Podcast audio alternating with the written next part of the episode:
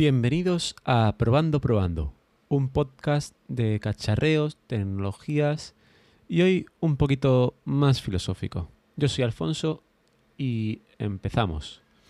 Y ahora estaría bien una musiquita, pero no la tengo. ¿De qué os voy a hablar hoy? Pues hoy os voy a hablar de mi problema con el yaque. No sé si os ha pasado que cuando vais a comprar algo decís, anda, si esto está a 40 euros, por poner algo, ¿no? Es muy barato. Pero es que a 45 tiene esto mucho más. Anda, y, a 50 tiene esto mucho, mucho más. Y es mucho mejor. Y decir, pues venga, me voy a comprar el de 55 por tener ya todo completo. Y después decir, ¿y por? Si realmente no me hacía falta. Pues eso es a lo que me refiero. Ya que estamos, es un poquito más de dinero, pero es que ya, que por otro poquito más, ya lo consigo con todas las características. Y eso es lo que me está pasando últimamente. De hecho, mi ordenador me ha costado lo que me ha costado por lo mismo. Hombre, ya que estamos, por un poquito más de dinero, seguro que me aguanta un poquito más y, y es una inversión que sí es un poco más grande, pero me va a durar más. Y así estamos. Quiero esta televisión, pero ya que estamos, que tenga esto, esto y esta otra característica, que anda, en vez de 150 euros, son 300 euros de televisión. Como que no.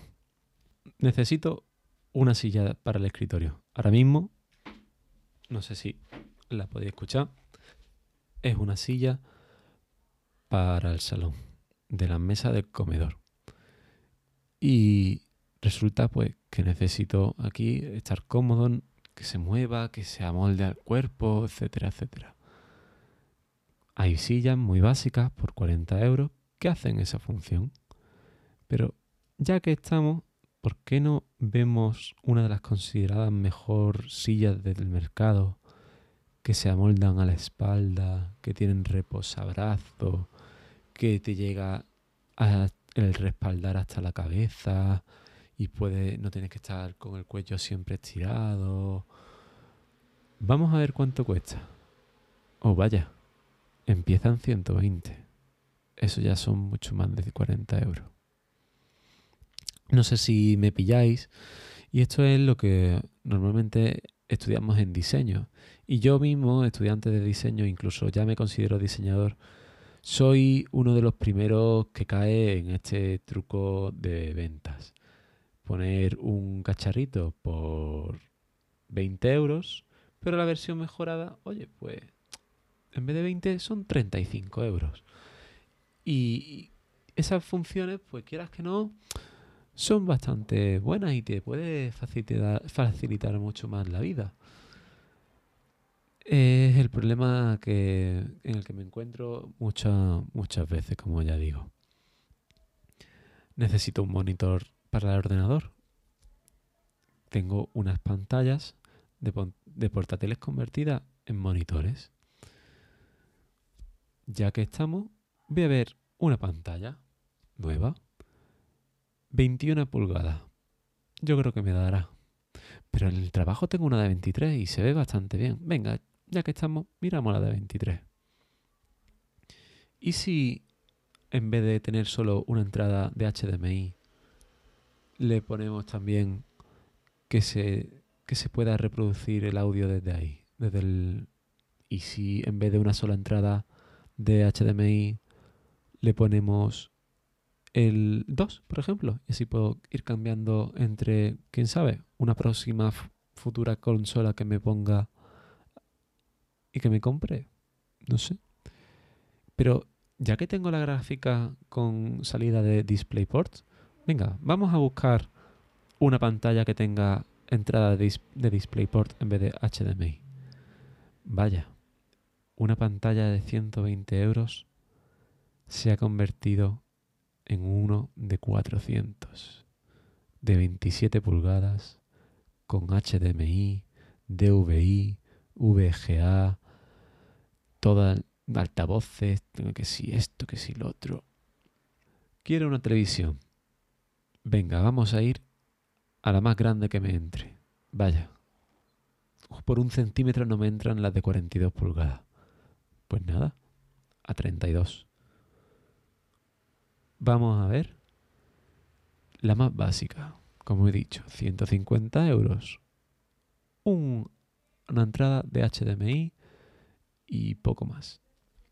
Pero lo suyo sería que tuviese dos HDMI.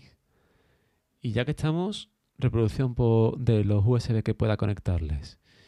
Y también me gustaría que tuviese algo inteligente de, Smart TV. Por si acaso no me quiero comprar un, Android TV aparte.